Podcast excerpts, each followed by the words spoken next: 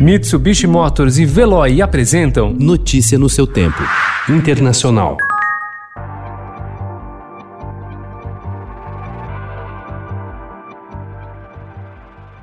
O presidente dos Estados Unidos, Donald Trump, e seu rival democrata Joe Biden subiram ontem o tom da campanha eleitoral americana. Ambos tentam dar uma resposta à violência que tomou conta dos protestos contra o racismo em algumas cidades americanas, culpando um a outro pelo caos e pela morte de três manifestantes. Ontem, em discurso em Pittsburgh, Biden condenou os saques e a destruição de propriedades durante os protestos, mas acusou Trump de incitar a violência. Violence will not bring change. It'll only bring destruction. It's wrong in every way. It divides instead of unites. Fires are burning, and we have a president who fans the flames rather than fighting the flames. Civis carregando fuzis de assalto e revólveres foram vistos nas ruas de Kenosha durante os incidentes da semana passada que deixaram dois mortos e um ferido. Entre os civis armados estava o atirador Kyle Rittenhouse, de 17 anos.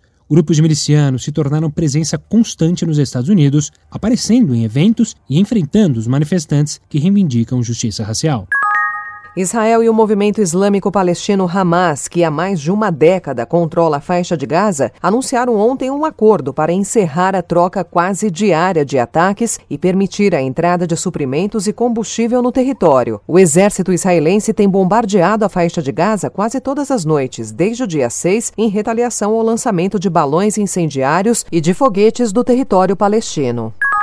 First of all, this is our country. Let me tell you how it goes. We want peace and we will love. We will pray and teach you don't.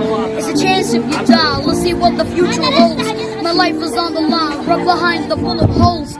Quando o garoto de 11 anos, morador da cidade de Gaza, postou um vídeo cantando um rap de um dos seus artistas prediletos, nunca imaginou que isso o deixaria famoso ou lhe traria problemas. O vídeo de Abdel Rahman Al-Shanti, feito na frente de sua escola, em que ele canta no inglês fluente e com uma atitude hip hop perfeita, teve mais de um milhão de visualizações e foi elogiado por rappers famosos de todo mundo. O problema surgiu quando foi indagado sobre a mensagem da música.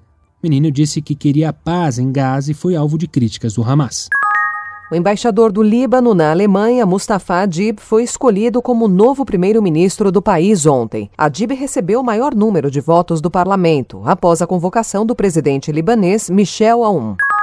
O governo da Venezuela disse ontem que perdoou 110 pessoas, incluindo 20 legisladores, que foram em sua maioria acusados de conspirar contra o presidente Nicolás Maduro. Também foram indultados jornalistas e ativistas. Notícia no seu tempo. Oferecimento: Mitsubishi Motors e Veloy. Se precisar sair, vá de Veloy e passe direto por pedágios e estacionamentos. Aproveite as 12 mensalidades grátis. Peça agora em veloy.com.br e receba seu adesivo em até 5 dias úteis. Veloy, piscou, passou.